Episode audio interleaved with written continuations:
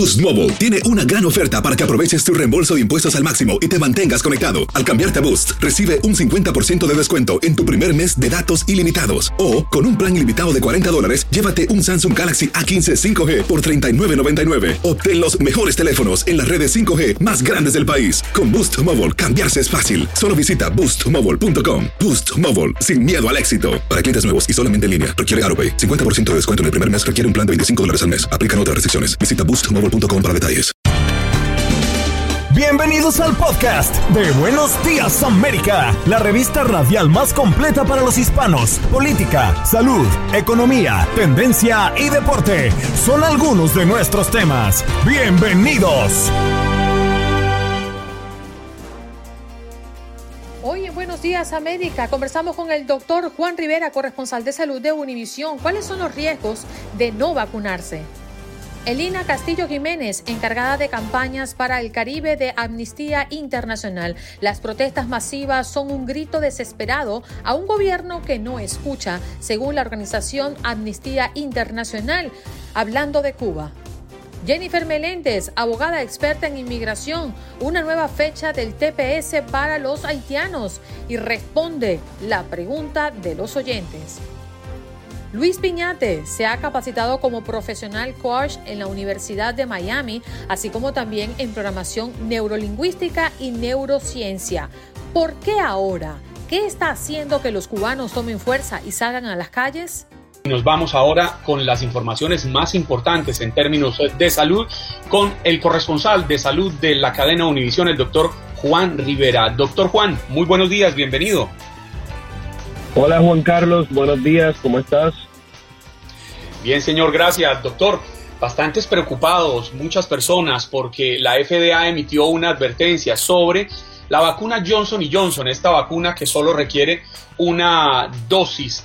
Y es que se ha registrado al parecer un raro trastorno autoinmune y estaría relacionada con un efecto secundario que califican algunos expertos como raro y grave que tiene que ver con el síndrome de Guillain-Barré. ¿Qué nos puede decir de esto, doctor, para aclarar un poco las dudas y las preocupaciones que tiene la gente? Juan Carlos, lo primero es entender que este síndrome de Guillain-Barré, que ya, ya mismito les voy a explicar exactamente de qué se trata, no es nuevo.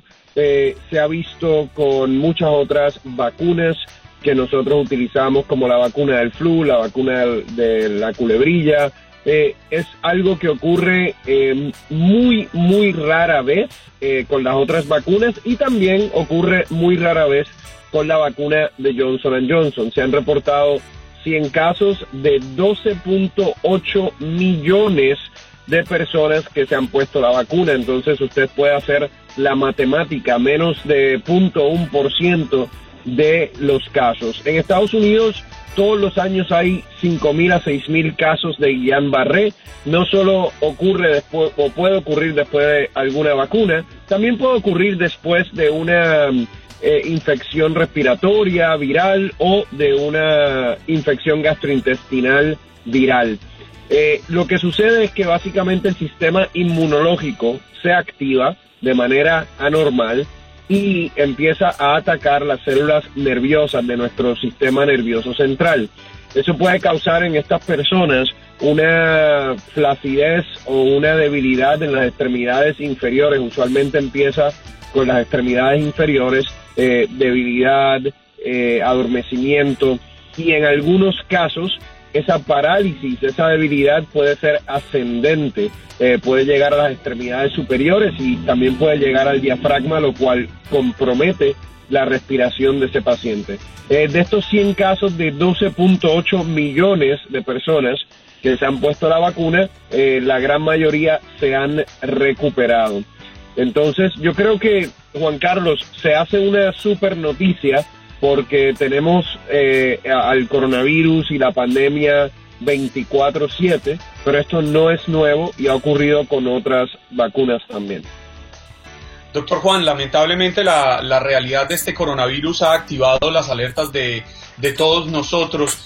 Este eh, síndrome de, de Guillain-Barré llega a ser mortal en algunos casos cuando se registraba antes de la pandemia o no llega a esos extremos? En algunos casos, Juan Carlos, sí puede llevar a que alguien muera porque compromete la respiración. No ocurre en la mayoría eh, de los casos, pero sí puede ocurrir. Doctor Juan. Una gran inquietud, no, no sé si me logras escuchar, Juan Carlos. Sí, perfectamente, Andreina. Ahora sí, la, ahora sí la escucho mucho mejor. Todo suyo el doctor. Se presenta un...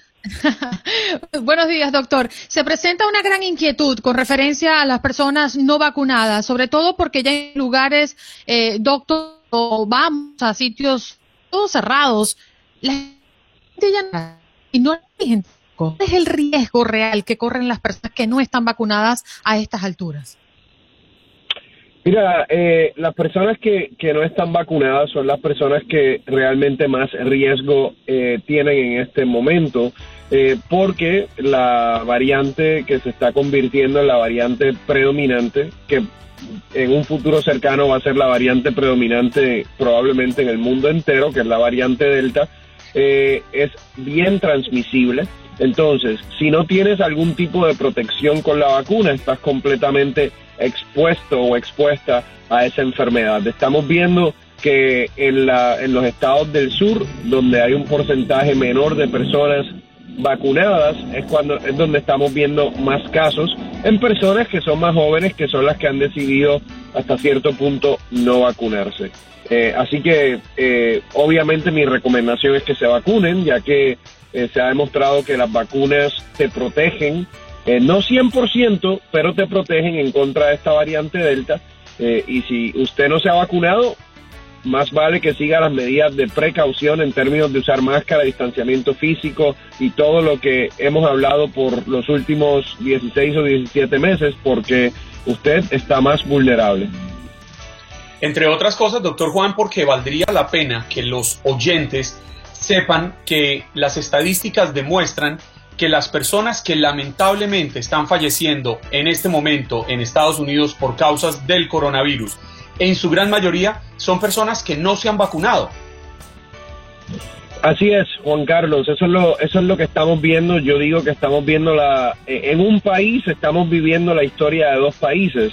Estamos viendo cómo en estados del noreste y California las personas se están vacunando, el porcentaje de personas vacunadas en muchos de esos estados en más del 60%, y vemos otros estados del centro de Estados Unidos y el sur, eh, en donde hay una gran mayoría de las personas que no se, no se han vacunado y obviamente ahí es donde vamos a ver eh, más estragos eh, por parte de esta variante Delta. Reina. Adelante, Juan Carlos, continúa, que tengo problemas. No, ya la escucho perfectamente. Ahora sí, la veo nítida, seguro que con total seguridad el doctor Juan la debe estar escuchando muy bien porque la señal al parecer se mejoró bastante. Lo que ocurre es que no, no tengo muy clara la, la, entrevista y la secuencia de preguntas que traía Juan Carlos, pero definitivamente yo creo que incentivar a las personas a que se vacunen es nuestra tarea, ¿no? Yo creo que mm, este es el camino que debemos tomar. Sé que hay muchas personas incómodas, doctor, eh, con referencia al tema de las vacunas y donde sí, hay muchos lugares también donde están prácticamente exigiendo que esté vacunado para no tener que cumplir con otros procesos. ¿Cuál sería su mensaje ante esa comunidad que hoy por hoy no se ha querido vacunar? Yo creo que el mensaje sigue siendo que la mejor opción es eh, realmente la vacuna yo creo que a este punto la data es extremadamente clara. Eh, lamentablemente eh, hay, un, hay un grupo, hay un porcentaje de personas que, que yo eh, entiendo que están esperando que la FDA cambie la designación de la vacuna de una aprobación de emergencia a una aprobación completa. Y, se, y yo creo que la FDA ha sido un poco lenta en eh, llevar ese proceso a cabo. A esas personas las entiendo, eh, aunque yo les recomiendo que se pongan la vacuna en este, lo antes posible. Hay otro grupo, Andreina y Juan Carlos, que es lamentable porque yo creo que lo que vemos es como la política eh, se interpuso y entorpeció el proceso científico de, de y de comunicación a la población sobre eh, eh, los beneficios que tiene la vacuna. Y entonces esa es la población que yo creo que es más difícil realmente convencer porque cuando yo, por ejemplo, he hablado con algunos, los argumentos no son científicos, sino son subjetivos, son políticos, y entonces es una conversación mucho más difícil. gracias, Andreina, y gracias, Juan Carlos. Claro, definitivo. Doctor Juan, gracias por estar con nosotros. Usted es como para nuestra audiencia un santo remedio. En Buenos Días América. Buenos Días América. Tu opinión importa. Nuestras redes sociales. Facebook. Buenos Días AM. Tu opinión importa. Instagram. Buenos Días América AM. Buenos Días América AM. Tu opinión importa.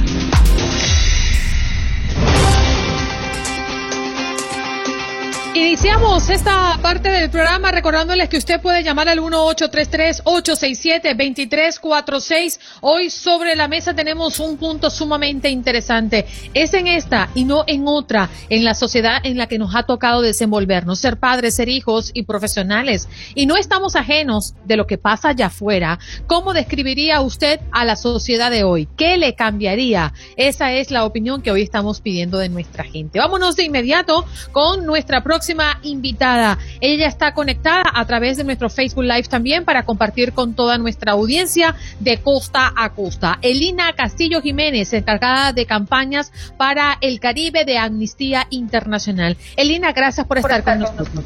Gracias a ustedes por la invitación. Las, protestas, masivas son un grito desesperado a un gobierno que no escucha, según la organización Amnistía Internacional. Háblanos un poco del punto de vista que manejan ustedes con referencia a lo que está pasando en Cuba. Así es, eh, en un día histórico para Cuba, miles de personas salieron a las calles el pasado domingo para manifestarse pacíficamente en varias partes del país, eh, desde nuestra perspectiva en un ejercicio pleno de sus derechos a la libertad de expresión, así como de reunión pacífica. Las protestas han continuado en distinta medida desde entonces, pero como bien señalas, eh, desafortunadamente la respuesta del gobierno cubano a estas protestas ha sido inaceptable y totalmente vergonzosa. Durante las manifestaciones hemos recibido desde Amnistía Internacional con suma preocupación informes sobre cortes de Internet, hemos recibido también información sobre cómo esto limita eh, la posibilidad de acceder y difundir de manera libre y efectiva información. También hemos recibido con muchísima preocupación informes sobre detenciones arbitrarias, sobre uso excesivo de la fuerza, incluso de la policía eh, disparando en contra de personas manifestantes. Y eh, otro elemento sumamente importante y que todo, toda la persona deberían de estar al tanto también que, que escuchan este programa es eh, los informes que continuamos recibiendo de una larga lista de personas cuyos familiares no han tenido acceso a información de parte de las autoridades sobre su paradero o su situación actual. Desafortunadamente el gobierno cubano parece no entender que reprimir a la gente mediante la fuerza del Estado, ¿no? la fuerza pública, simplemente por ejercer eh, pacíficamente sus libertades de expresión, sus libertades de reunión pacífica, eh, más que garantizar derechos humanos o más que garantizar eh, el bienestar de las personas, más bien es un ejemplo más de esta red de control que hemos documentado que por décadas llevan las autoridades sobre la posibilidad de expresarse libremente en el país. Elina, desde 1994, cuando se registró aquel famoso maleconazo, no se veía una protesta masiva tan grande en la isla de Cuba. ¿Qué tanto pueden influenciar las nuevas tecnologías, el acceso a esta información rápida, el uso de redes sociales para convocar estos rechazos a los gobiernos, no solo en Cuba, sino en muchos países que están viviendo situaciones similares. Sí, mira, como bien señalas, eh, creo que es importante destacar que esto que estamos viendo en Cuba es, es similar a otros otras instancias que hemos visto en otros países de la región ¿no? en los últimos tiempos, sobre todo estas manifestaciones espontáneas en las cuales el acceso a Internet, el acceso a redes sociales, de alguna manera ayuda a la articulación espontánea de las personas. En el caso de Cuba, en los últimos años sí se ha visto un crecimiento en el acceso de las personas al Internet y a las redes sociales. Sin embargo, eh, desde Amnistía Internacional y otras organizaciones que trabajan en temas de derechos digitales, acceso a Internet, hemos verificado cómo este acceso no ha sido coadyuvado necesariamente con la posibilidad de poder acceder a ellos libremente. Se tiene la apertura al Internet, pero no necesariamente es algo que puede hacerse de forma libre y constante. Lo vemos ahora mismo en el caso de las protestas, que las personas denuncian cortes de Internet.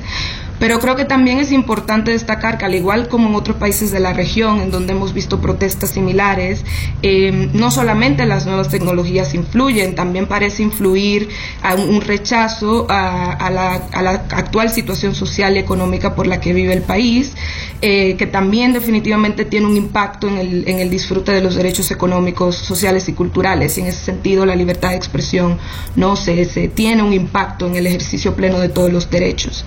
Y creo que también es importante pues destacar que así como no se ve una manifestación desde, de este tipo desde, desde los 90, eh, hay comentaristas económicos importantes que comparan la situación económica actual de Cuba con el periodo especial y vemos desde 2019 cómo la población eh, se enfrenta a escasez seria de, alimentos, de medicamentos, de combustible. Entonces claramente estos son elementos que en combinación con el COVID también 19 y el impacto de la pandemia, eh, vemos la manifestación de un descontento social a lo largo de todo el país. Elena, ustedes como Amnistía Internacional eh, tienen una lista, una recopilación de las personas que ya han sido detenidas y afectadas directamente en estos últimos días. Ahí debemos deferir a organizaciones como Cubalex. Hemos recibido reportes de que más de 150 personas han sido detenidas. Otras más, eh, como mencionaba, sus familiares no tienen información sobre su paradero, dónde están, cuál es su condición. Y definitivamente estos son números alarmantes, son números que dan a entender que em, las personas que están saliendo a protestar en Cuba se, están exponiendo a medidas represivas bastante serias por parte del gobierno, que definitivamente em, prohíben, limitan o pretenden hacerlo, ¿no? El ejercicio de la libertad de expresión, pero como hemos visto desde el domingo, eh, las personas han asumido valientemente el rol de poder expresarse a través de la toma de las calles, ¿no? Llevamos décadas, Elina, en este proceso de tratar de recuperar la libertad para el pueblo cubano. Se ha intentado mucho, pero no se ha logrado. Quizás esta combustión interna podría ser el paso que hacía falta para que este régimen casi dictatorial entienda que es hora de entregar más espacios? Sí, creo que esto debería de ser una señal, como bien mencionamos, en vez de, que se de plantear oídos sordos, estas protestas deben ser una señal al gobierno cubano de que no puede continuar sin abrir un diálogo genuino con sociedad civil independiente, con activistas, con artistas, con periodistas, con diferentes personas de la sociedad, a fin de encontrar medidas realmente efectivas para garantizar derechos humanos, para garantizar el bienestar de las personas, porque al final de eso se trata.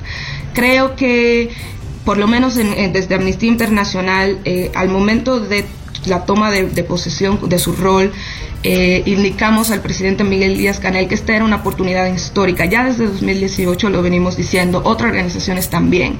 Entonces, eh, parece que el, descontento acumulado que estamos viendo manifestarse a través de estas protestas, si no se canaliza para tener este diálogo abierto, genuino, transparente, en el cual las personas no tengan temor de ser acosadas o intimidadas o atacadas por expresarse libremente y expresar su, su, crítica o su creencia sobre cómo se debe construir el futuro de la sociedad cubana, seguiremos desafortunadamente viendo este tipo de instancias.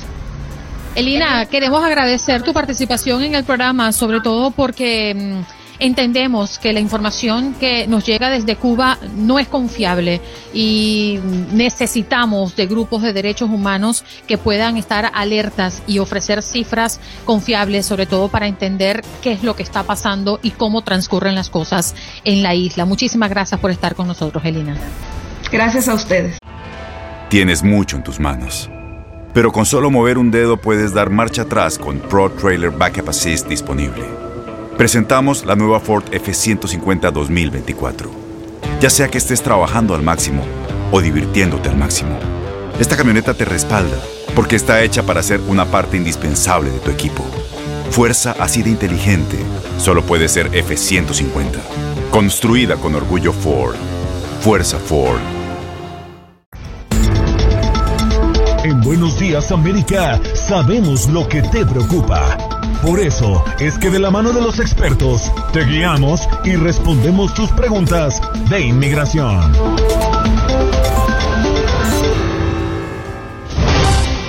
Y estamos listos para abrir eh, las líneas telefónicas y así pues darle cabida a sus preguntas con referencia a inmigración. Llamen ya al 1833-867-2346. Ese es nuestro punto de contacto para que usted pueda llamar y hacerle directamente la pregunta a nuestra experta en inmigración que hoy nos acompaña. Jennifer Meléndez, abogada. Muy buenos días. ¿Cómo se encuentra? Muy buenos días. ¿Cómo están todos ustedes? Yo muy feliz de estar aquí y poder ayudar a todas las personas a aclarar sus dudas de migración. Jennifer, la Casa Blanca se prepara para publicar nueva regla de asilo en la frontera con México. ¿Qué se viene o qué se presume? Bueno, yo me imagino que eh, estas reglas van a ser un poquito más flexibles a lo que es el tema de la interpretación de quienes van pueden calificar eh, para asilo. Realmente la interpretación que se tiene hoy en día sobre asilo es muy limitada en los Estados Unidos. Sin embargo, otros países con esta misma, eh, eh, vamos a decir, legislación, ya que la legislación sobre el asilo viene de un tratado internacional, pues es mucho más flexible y sí permite entradas de personas, por ejemplo, de Centroamérica que están huyendo por razones, vamos a decir, eh, sociales, de que no tienen trabajo, persecuciones por estos grupos, por ejemplo, que los que son las, las gangas y lamentablemente ahora mismo un tema de ganga es complicado de ganar. Así que yo pienso que por ahí es que vendría lo que es una legislación más flexible en torno a lo que es la interpretación de lo que es un grupo social. Sí, Jennifer, pero ¿por qué se habla de una regla de asilo para la frontera sur?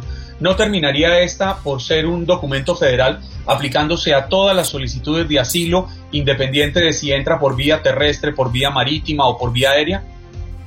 Yo entiendo que en todo caso, si se va a hacer una reestructuración del tema de asilo, no debería ser todo solamente puntualizada el tema de la frontera. Probablemente eh, eh, esta medida puede ser a lo mejor temporal porque recuerde cómo se está viviendo muchísimas eh, personas por el tema del huracán y de todas las crisis que está viviendo Centroamérica, el flujo mayor que se está teniendo es a través de la frontera de los, de los Estados Unidos con México pero definitivamente sí se va a hacer un cambio, debería de ser eh, totalmente, no solamente de la frontera, sino también de todas las personas que están emigrando, porque los centroamericanos son los que vienen por la frontera, pero los caribeños, por ejemplo, utilizan los, los botes, las balsas. Entonces, eh, personas, por ejemplo, como los cubanos, no, solamente vienen por la frontera. Y eh, esta legislación entiendo que iría más al punto, como te digo, de lo que es persecución en el campo de grupos sociales.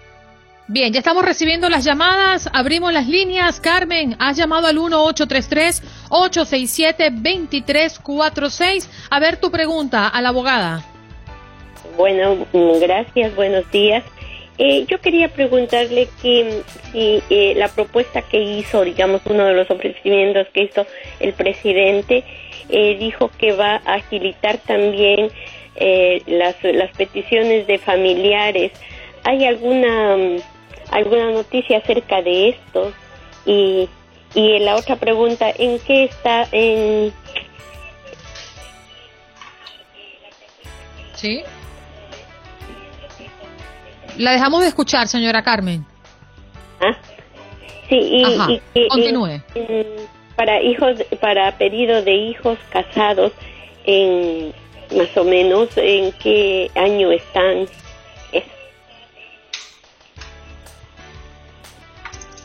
Ya, ¿Usted logró entender la pregunta, abogada? Sí, yo logré captar la pregunta. Fueron dos preguntas. La primera es con relación a las peticiones familiares. Si se ha hecho algo para acelerar. Hasta ahora eh, siguen las esperas y realmente el punto está que son de muchos años. Yo me imagino que la señora tiene una petición eh, realizada un hijo que está casado. Eh, eso quiere decir que la señora es ciudadana. Yo estoy viendo ahora el boletín de visa en la categoría y ahora mismo por noviembre primero del 2008. Lo que quiere decir es que todavía le espera de bastante años para esa categoría, es unos 12, 13 años. Abogada Meléndez, con referencia a la nueva fecha del TPS para los haitianos. Bueno, gracias a Dios el TPS hubo una nueva fecha de registración para los haitianos. Incluso ya yo he sometido algunas aplicaciones eh, TPS para las personas nacionales haitianas. Básicamente esto da pues una buena oportunidad a las personas que se encuentran aquí en los Estados Unidos poder aplicar el TPS que no calificaban para la época del 2010.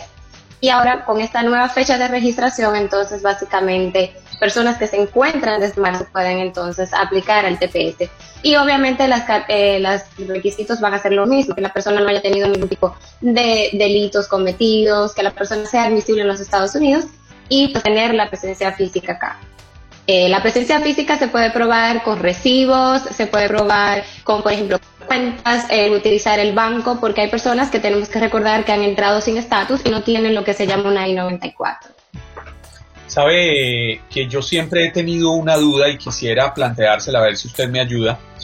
Cuando se dan este tipo de situaciones como la registrada en Haití, este magnicidio lamentable de hace unos días atrás, se puede abrir un nuevo espacio para que lleguen más haitianos que sean cubiertos por el TPS o ya eso se da por un episodio cerrado y el TPS solamente es renovado única y exclusivamente para quienes están en Estados Unidos. Bueno, en principio, cuando se emiten esas órdenes ejecutivas o esas resoluciones, eh, en, lo que se llama el Federal Registry, sí establecen claramente las personas que se encuentren antes de esa fecha que se ha pautado. Definitivamente una persona que ha entrado en los Estados Unidos no, no por la frontera, por el bote, o por un bote, perdón, eh, obviamente puede intentar o va a intentar ver si eh, clasifica o no. El punto está en que yo le estoy diciendo que debe de haber evidencia de que la persona se encontraba antes de esa fecha. A esa persona se le va a ser difícil pues mostrar esa estadía, ya que cuando entre no va a tener ningún tipo de documentación, no va a tener teléfono, entonces sí se le va a hacer complicado el mostrar. Es obvio que esta persona va a tener más chance de ver si se le otorga o no con una persona que tuvo una entrada regular, dígase por una entrada con un visado. Pero definitivamente no es que le va a ser fácil. Y otra cosa es que hay que tener en cuenta que eso es pues mentir. Si la persona aplicó no estando acá, diciendo que sí estuvo acá, entonces eso le puede afectar en el futuro eh, por cualquier otro beneficio. Carlos García pregunta, ¿el récord migratorio se puede borrar, por ejemplo, deportación en ausencia? No, no, lamentablemente el récord migratorio no se puede eliminar. Lo que sí, que si por ejemplo una persona tiene un nuevo un beneficio que ahora no lo tiene, se puede intentar reabrir el caso de la persona. Si la persona se encuentra dentro de los Estados Unidos y si la persona se encuentra fuera, pues habría que hacer un perdón, eh, ya que cuando una persona es deportada tienen prohibiciones y esto va a depender de pues el récord de la persona. Hay prohibiciones que son permanentes, otras de 20 años y otras de 10 años. Nos llega otra pregunta a través del chat del Facebook Live. Becky Suazo quiere saber. Mi hijo tuvo que renovar DACA. Llegó la cita para poner las huellas, pero quiero saber si es cierto que tiene que estar vacunado para cumplir con esta cita.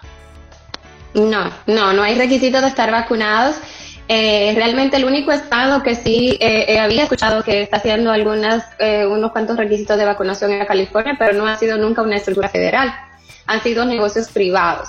Así existe el, todavía el requisito de la, usar la máscara. Cuando se entra al recinto, la mayoría de los recintos inmediatamente tienen, pues, vamos a decir, una estación para uno higienizarse y luego hacer la seguridad que corresponde. Mm. Abogada, hay muchas personas que se están preguntando cómo va el ritmo de las solicitudes de inmigración, personas que están pidiendo residencia o están pidiendo ciudadanía. ¿Los tiempos se han regulado en comparación previo a la pandemia? Mm, bueno, están tratando, están tratando de, regularizarlo, perdón, pero sí hay, muchísimos retrasos. Eh, realmente las visas de turistas están bastante retrasadas en casi todos los consulados. Acá dentro de los Estados Unidos, las entrevistas que le están dando prioridades son las a las de ciudadanía.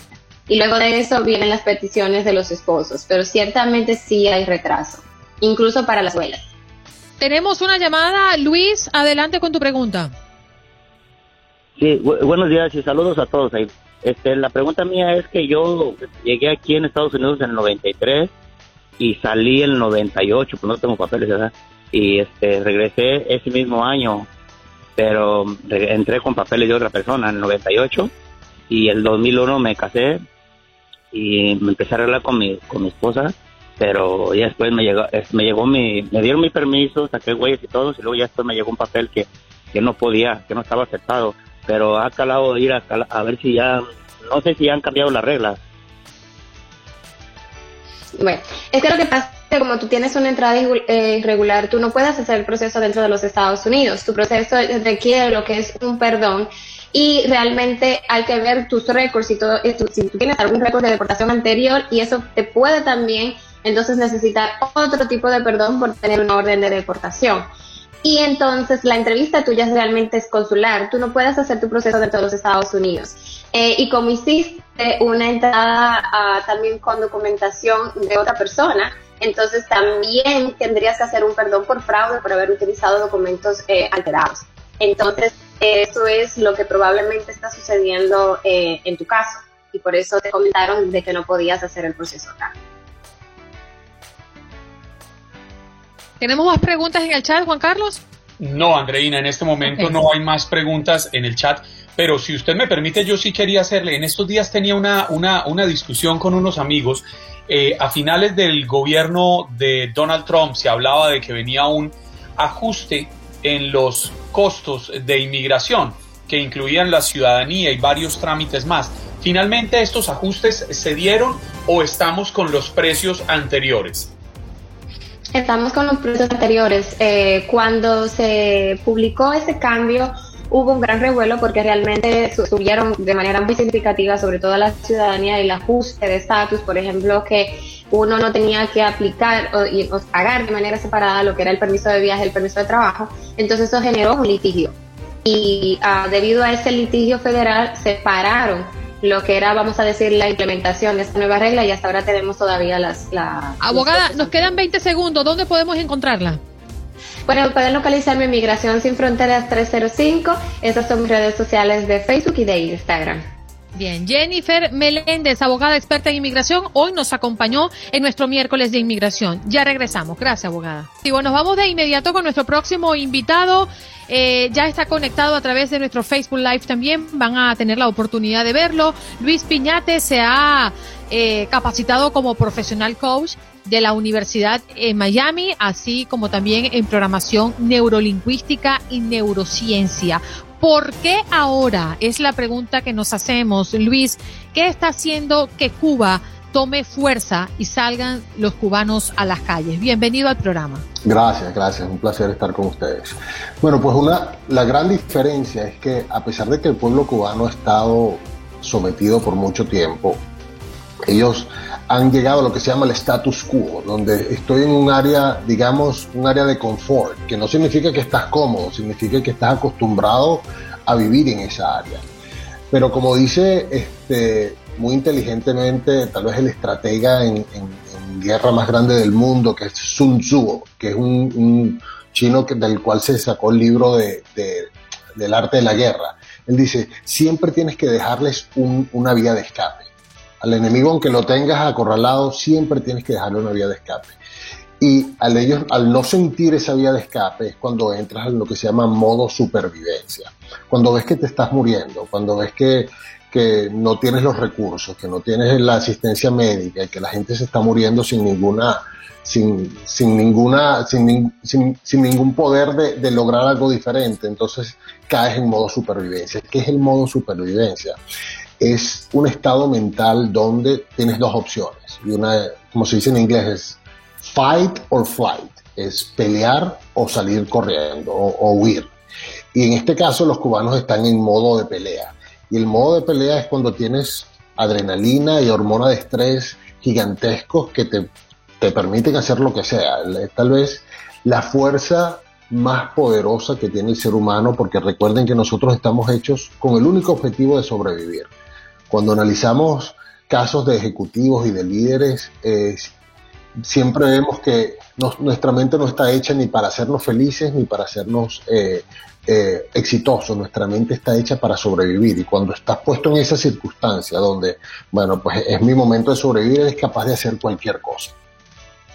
Sabe Luis que yo soy un convencido, para ponerle un ejemplo, en la política estadounidense creo que el principal enemigo de Donald Trump fue el propio Donald Trump, pero el detonante fue la pandemia del coronavirus.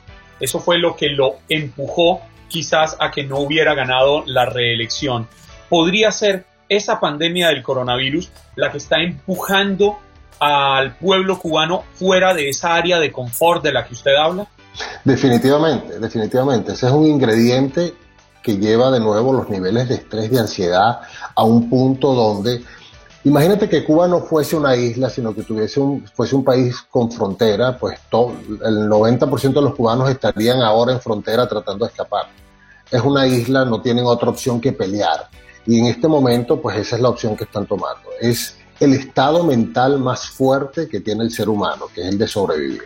Ahora, no es eterno porque las personas necesitan descansar, necesitan alimentarse, necesitan este, recuperarse, de manera que estos estados son muy fuertes y puedes hacer cualquier cosa. Una persona en estado de supervivencia puede levantar una piedra, levantar un carro, puede estar por debajo del agua por más de 10 minutos, puede hacer cosas extraordinarias, pero también es temporal, de manera que eh, no podemos vivir en estado de supervivencia por meses o por, semanas. Estos son periodos muy cortos. Luis, me llama poderosamente la atención que si estamos hablando de más de 60 años bajo el régimen castrista, eh, estaríamos hablando entre dos y tres generaciones. ¿Cómo es que hoy por hoy la generación no se, mm, no quiero hablar de costumbre, sino de adaptación a este régimen y pierde como el miedo a enfrentarse a aquello que siempre han tenido, la represión, la brutalidad y, la agresión física. Totalmente, es que una cosa, como, como les decía antes, se han acostumbrado al status quo, al, al, día a día, y es, eso nosotros lo, lo denominamos como área confort. Y no es que estás confortable, no es que te sientes bien, es que simplemente te has acostumbrado a esa situación. Te has acostumbrado, sí, te adaptaste a que no hay comida siempre, pero de vez en cuando llega, que no hay los productos que tú quieres, pero hay unos sustitutos. O sea, te acostumbras a un status quo y eso puedes, ese puede, bueno, Cuba es un, ejemplo clarísimo de que eso puede perdurar por generaciones. Ahora, la diferencia está que cuando está en, en juego tu vida, cuando tú sientes que no importa lo que hagas, te estás muriendo. No importa lo que hagas, se están contaminando entre ellos. No hay ninguna otra salida. Entonces es cuando entran en modo supervivencia y ese modo, como les decía antes, es tal vez la fuerza más poderosa que tiene el ser humano. Recuerden que nosotros estamos en este planeta por más de 6 millones de años y hay, hay cerca de 300.000 especies que ya han desaparecido. Nosotros estamos hechos para sobrevivir. Nuestra mente está eh, eh, diseñada para sobrevivir y en este momento eso es lo que ellos están haciendo.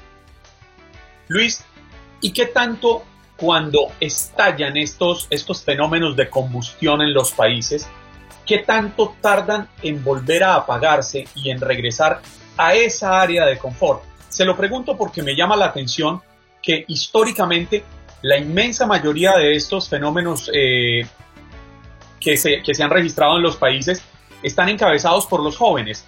Recuerdo las protestas de Tiananmen, por ir a, un ejemplo bastante lejano, pero que costó miles, de miles de vidas, fueron protagonizadas por jóvenes. Lo mismo sucedió en la primavera árabe hace unos relativamente pocos años, fueron protagonizadas por jóvenes. Hoy en Colombia, por poner un ejemplo muy cercano, la primera línea de batalla de unas protestas la están dando los jóvenes.